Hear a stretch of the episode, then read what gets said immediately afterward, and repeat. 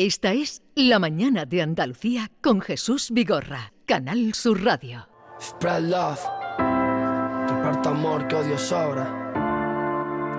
Hice dinero con mi pena y una escalera con mi miedo. Peldaños que subía y me decía, sé que puedo. Sé lo que es dormir para engañar al hambre y dormir en la calle. De eso hablamos luego. Yo siempre fui millonario, solo me faltó el dinero. Mi felicidad se basa en que me quiera, al que quiero. No vivo con prisa, pero tampoco espero. Yo veo un arma donde ves un lapicero. Querer es de valientes, este mundo solo odia. Convivo con lo bueno y lo malo de mi historia. Escuchar un tema mío mancharse de sangre. Es un viaje de ida por las plazas de mi memoria. Nací muerto, un lunes por la tarde, hospital Niño Jesús. Y tras un cristal mi padre cuentan que el médico dijo: Dudo mucho que se salve. Y si lo hace porque está destinado a hacer algo grande. Como con 10 conocí el refresco. Con motivo de la celebración de los Grammy Latinos, mm, estamos conociendo muchos artistas, unos que conocíamos, otros que no. Tal es el caso de Manuel Lorente Freire, más conocido en el ambiente artístico como Sprit Love, que está aquí con nosotros y además contándonos algunas curiosidades que, que no conocíamos. Manuel Lorente, buenos días. Buenos días. O te llamamos Sprit, Manuel, Manuel está bien. Manuel. Pero claro, tú eres est- este que canta que estamos escuchando, es Este. Ese es, esa es mi persona.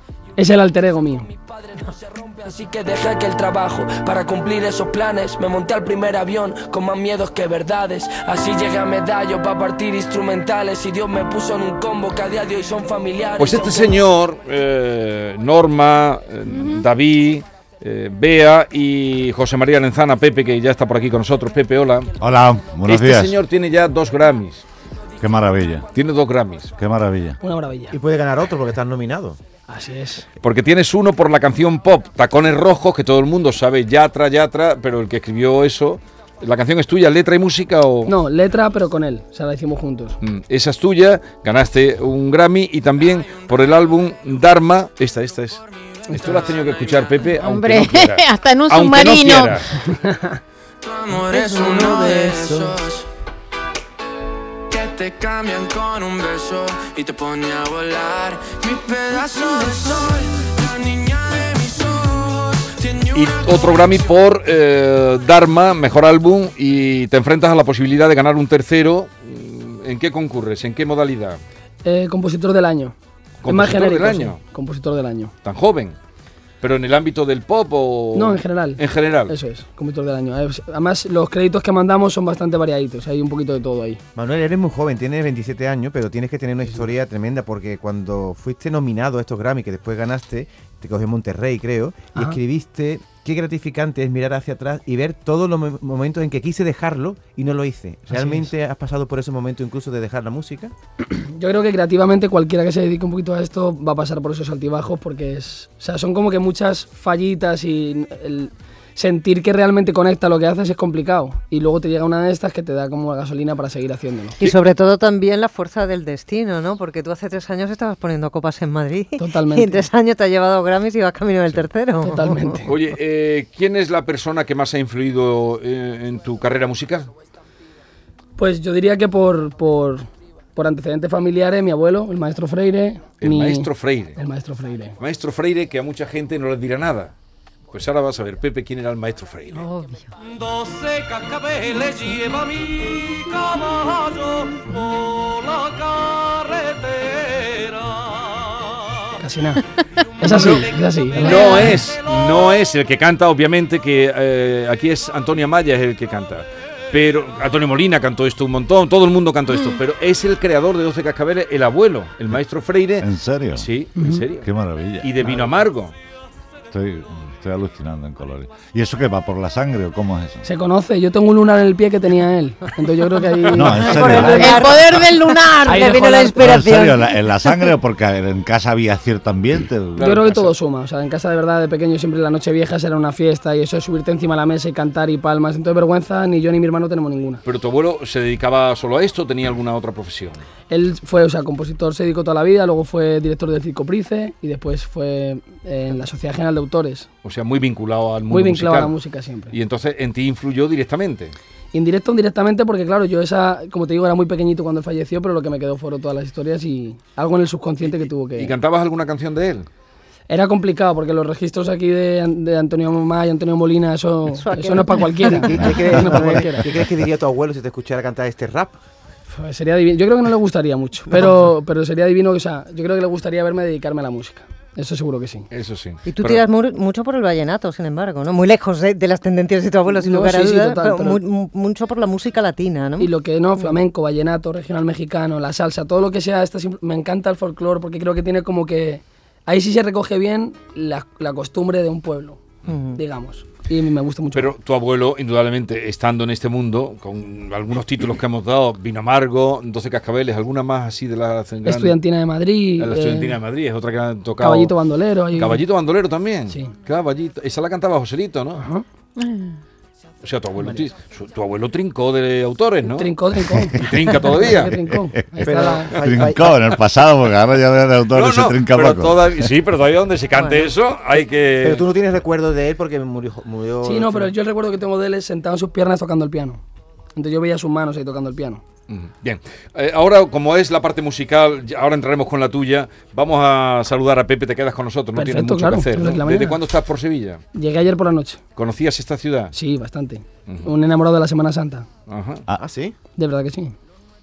¿A ti cuál te, cuál te ¿Por la música también o, o por...? bien. La banda me encanta, la banda es la, Qué bueno. la marcha de Semana Santa. ¿Y Pero Triana sobre todo- Macarena? Uf, me está preguntando aquí. Chiquillo, Macarena, Macarena. chiquillo. Pero, ya sabes, ¿has visto el anuncio que ha hecho Andalucía, la Junta de Andalucía para No. el mundo? Ha hecho Crash. un anuncio Andalusian Crash Internacional. Crash, que se ok. le ha- a, a los creativos se les ha ocurrido meter ahí una marcha de Semana Santa de una banda de, de Cádiz, que son los Rolling Stone de las bandas de Semana Santa. Échale un vistazo. La banda del Rosario, que tiene una fuerza. ¿Tú lo has visto? esa Sí, sí, fantástico. me gusta. Vamos a hablar ahora con este señor que está aquí, que acaba de. Viene también con un disco a los Grammy. Bueno, con un libro.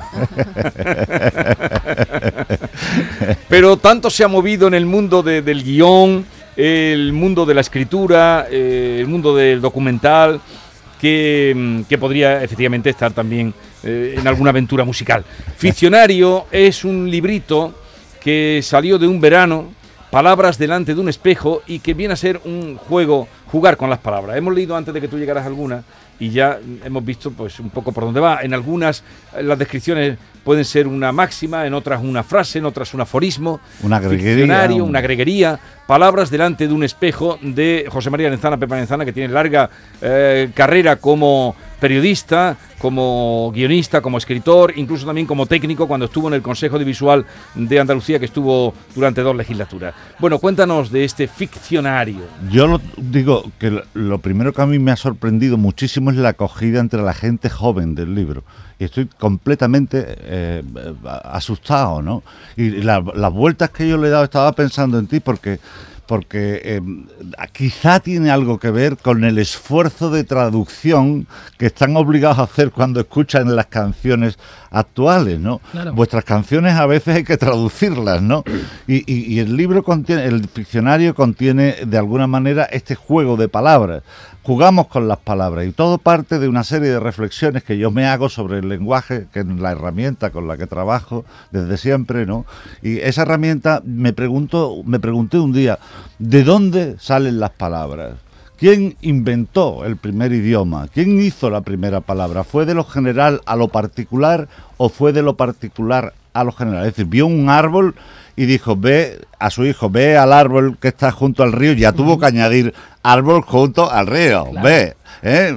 Pero, o, o fue de lo general, vio un tronco con ramas y vio que todos coincidían en que tenían eso y todos eran genéricamente árboles, y luego fue al particular, al árbol que está junto al ¿Cómo fue? Es decir, partimos de no tener un idioma, los animales, la naturaleza, hacer ruidos, y eso es- de ahí vienen, sabemos, de esto lo sabemos, algunas palabras que llamamos onomatopéyicas, es decir, del pío pío de los pájaros sale el verbo piar. Se dice cómo hace un pájaro, y hace pío pío. Eso no es decir, eso es hacer. Pero cuando decimos piar, esto ya es decir. Esto ya contiene una palabra con un significado, mientras que la onomatopeya, pero bueno, Crátilo, en un diálogo entre en Platón, eh, muy famoso de Platón, un diálogo entre Crátilo y Hermógenes, discuten, es el, discurso fundacional de los estudios de lingüística, ¿no? Porque Crátilo def- defiende que las palabras Eh, eh, Espera contienen... un segundito, que tú eres periodista y esto lo vas a entender mejor. Es que Sí. comparece en este momento la presidenta del Congreso, Francina Armengol, y nos va a dar ahora nuevas de el candidato que su la majestad hace investidura. Investidura. Sí. Un segundito, para Sí. la escuchamos. Es- candidato a la sí, por supuesto. del gobierno de España, el señor don Pedro Sánchez Cas- Castejón, y habiéndome transmitido que ya ha hecho toda la ronda de negociaciones con los diferentes grupos eh, políticos de este Parlamento, ya está en condiciones de poder ir al debate de investidura, por tanto he decidido convocar este debate de investidura para este miércoles y este jueves, eh, los días 15 y de- 16 de noviembre. El debate empezará con la intervención del candidato a la presidencia del Gobierno de España, el señor eh, Pedro Sánchez, a las 12 horas de la mañana y después se irá desarrollando, como ustedes saben, de mayor a menor durante los días del miércoles y jueves y las eh, votaciones previstas para eh, el mismo jueves. Asimismo, he informado ya de esta decisión a todos los grupos parlamentarios y también de la convocatoria que mañana realizaremos de la Junta de Portavoces, precisamente para explicarles el desarrollo de este debate, tal y como hicimos en el pasado debate de investidura. Y si les parece, les paso la palabra por si hay alguna pregunta que ustedes quieran Bien, hacer. ya está todo, lo que se sabía.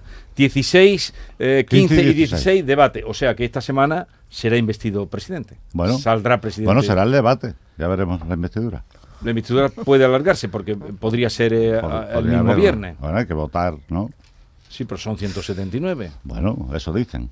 Hoy, hoy, hoy. Te, te veo muy optimista, te veo muy Bueno, optimista. estoy tratando de ser preciso con el No, lenguaje. eh, eh, eh, Puede haber sorpresas. Totalmente preciso, pero puede ser. Pero de momento parece que tiene amarrado 179. Sí, eso dicen. Pero, sí. ¿pudiera ser que algún socialista se equivocara? Claro. Por ejemplo. Por ejemplo. Por A ver, esto- Eh, bueno, la hablaba palabra de- investidura. de- Espérate, ahora volvemos a, Venga, venga. a Hermógenes, que me interesaba mucho. El Venga. diálogo de Platón estaba muy elevado. Pero no has puesto la palabra. no Ah, has mu- puesto la palabra sencilla. investidura. No he puesto la palabra que. Investidura. Embestidura. Sería en este caso. Ah, está puesta investidura. Y investir, ¿no? De investir, de investir, como un Miura, ¿no? Y No, amnistía.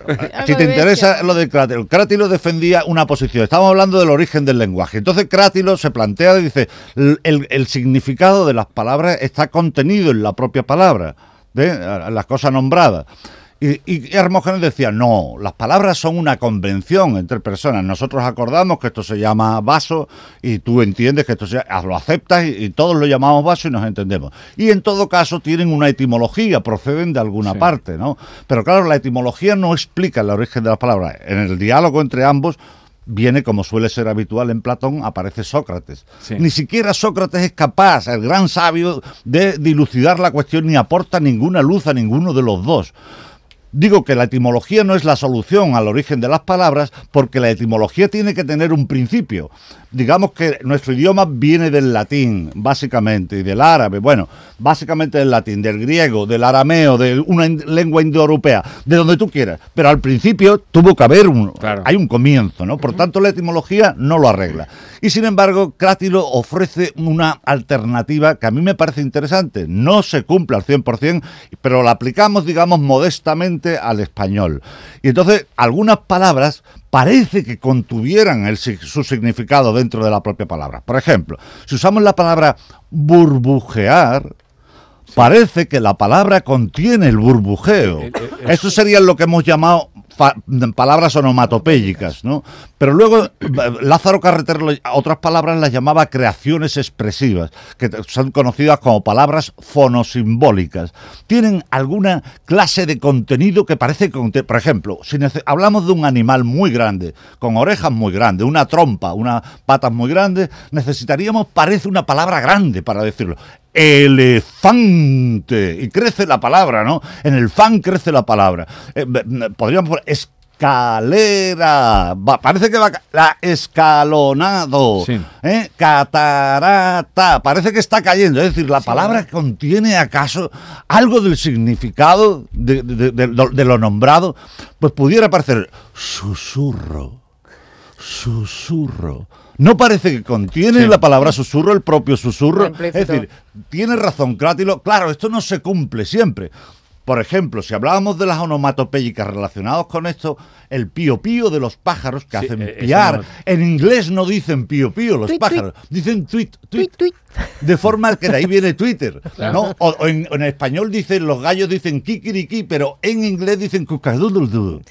¿Cómo? ¿Cómo dicen en Porque inglés? no saben. Así, y en francés, y en francés dicen cocoricó. Ojo.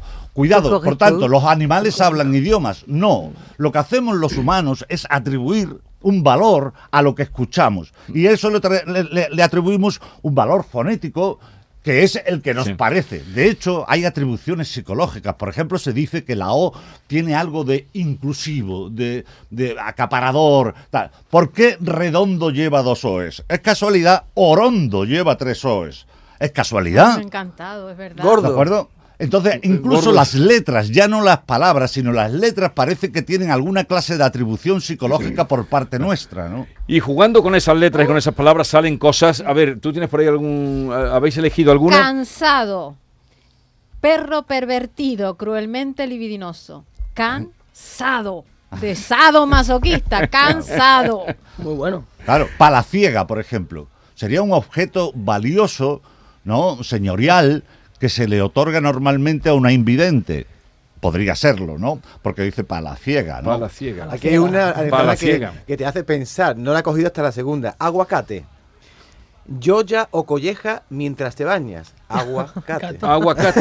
Por ejemplo, Eh, todo, todo el mundo sabe lo que es un etíope, ¿verdad? Un etíope sería un- una persona nacionalizada en un país africano, se llama Etiopía, ¿no? Pero si decimos etíope, pues sería un nacionalizado de un país africano aficionado a los vinos de Jerez, ¿no? Tío Pepe, claro. Tío Pepe. Nicosia. Eh, No, Nicosia.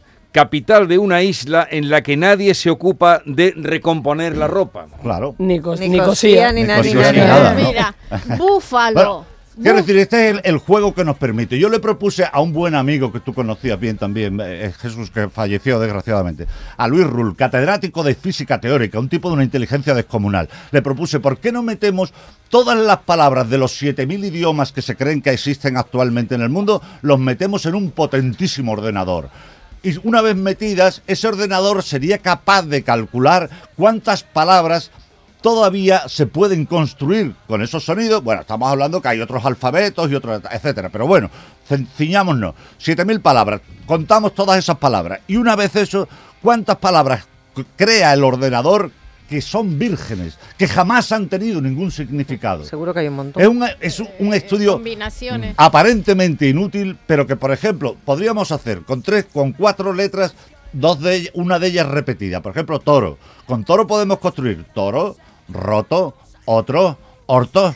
Y ganar ya se en nos el acaba. Scrabble. Ya, ya lo, demás que construyamos a partir de ahí son palabras vírgenes. A ver, Nunca han significado nada. Una, una que está muy en boga. Nacionalista. Nacionalista. Naño- nacionalista, individuo extremoso y fanático de sí mismo, de su comarca de origen y de su mismidad hasta extremos más turbadores, de, Claro, el onanismo. más turbadores de lo que aconseja el buen juicio. Suele conducirle la a la melancolía. Sí, eso La suele ocurrir. ¿no? A mí la que me parece una genialidad, perdona aquí la interrupción, la de culto. Culto. ¿Qué dice? Traserto. Traserto. Muy buena, muy fina. Y la Culto traserto. traserto. Pues es un juego. Eh, Dice Machuca que escribe, eh, es el que habla de jugar a los dados, ¿no? No, eh, eh, eh, eso es Francisco Correal, Correal. Correal. Dos buenos periodistas, Paco Correal que hace el prólogo y Machuca que hace el epílogo de este libro ficcionario eh, que está en la editorial eh, Última Última, Línea. Línea. Ahí está y lo pueden conseguir. Ya digo, es divertidísimo y puede ser para jugar e iniciar El a sus idioma hijos es un también. juego.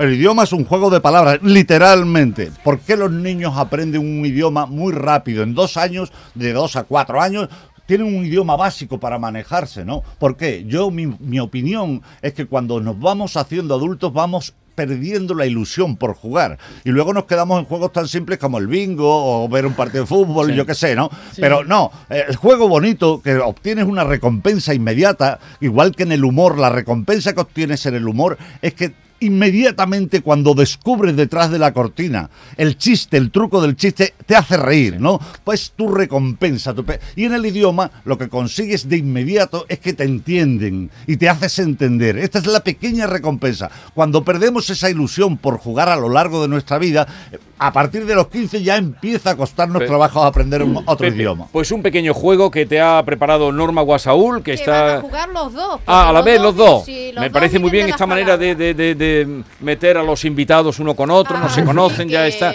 Así es que por una parte... Vamos a jugar. José María. Aranzana, Split Love.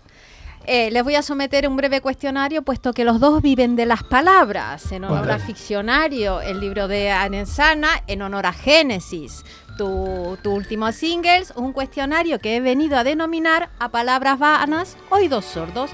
Empezamos. No hay peor, contigo, Love, no hay peor sordo que el que no quiere oír. Si, pa- si para ti la No sordera... hay peor sordo que el que no quiero oír. Desde luego, ¿no? ¿O Totalmente. No? O- ¿Alguna No, no, claro- reflexión claro sobre sí. eso? Está, está No, no, no, es la que me, pregunta. me parece que está muy bien explicadito ahí. Todos sabéis que, todos sabéis que yo soy medio sordo. Eh, claro. ¿eh? Yo soy que de ahí parte De ahí- un poco esto, de ¿no? De, de la de un- necesidad de comunicarme de- de genera un, proceso, idioma propio. de un ¿no? proceso de incomunicación nace este libro. Y además tú sufres de, de- de ruidos, ¿no? De Sí. Sí, acúfenos, tremendo. Acúfenos. Pregunta. ¿Dónde hay más ruido? ¿En su cabeza o fuera? Eh, probablemente en mi cabeza. Probablemente en mi cabeza, porque incluso cuando duermo, ¿no? Que ahí es donde se produce ese momento, yo sigo teniendo ruido. A veces hasta me despiertan los ruidos del volumen que tiene. Love, tu palabra preferida. Em, garbanzo. Muy bonita. Muy Garbanzo. sonora, una sonoridad. Sí. Una palabra que detestes. Una palabra que deteste, intolerancia. Una palabra que te pone. Mm, noche. Un insulto bien echado. Pero no, no, no, no se echa En la patada aquí. uh, Quevedo, hay que tirar de Quevedo, por Dios. Era su nombre, una nariz Por pegada. Dios, es, es una maravilla, ¿no? No hay, no hay palabras prohibidas. Utilicen las palabras. por Utilícenlas. Dios. El, problema está cuando alguien quiere prohibir palabras. Ahora, cuando tú generas palabras, Cádiz en eso es sublime, ¿no? Cádiz el, su carnaval es una capacidad para generar palabras, para inventar. Y, el idioma es la máxima expresión, la más radical y la más sencilla de democracia. Todo el mundo puede aportar no paga impuestos, nadie te multa por crear palabras, ¿sabes? No pasa nada por crear palabras. Es la democracia perfecta, de cualquier clase social puede hacerlo. Divino. Sabes que me, me dejas, a- me dejas Normita, ahí, venga, dale. Me dejas, que te dejas sin palabras. Em, que me deja sin palabras. El arte. Y para, La belleza. Sí, el arte también, el arte, la belleza. y para terminar, ¿qué puede más con el lenguaje? ¿Qué hace más daño? Y aquí no te pido un speech, ¿la ignorancia o la manipulación? La manipulación con toda seguridad. Los malos políticos, y esto está teorizado desde el marxismo, déjame que lo diga en un momento. Desde hace 100 años se dedican precisamente a eso. Cuando no logran cambiar la realidad, porque no saben, no tienen proyectos, lo que hacen es cambiarle el nombre a las cosas.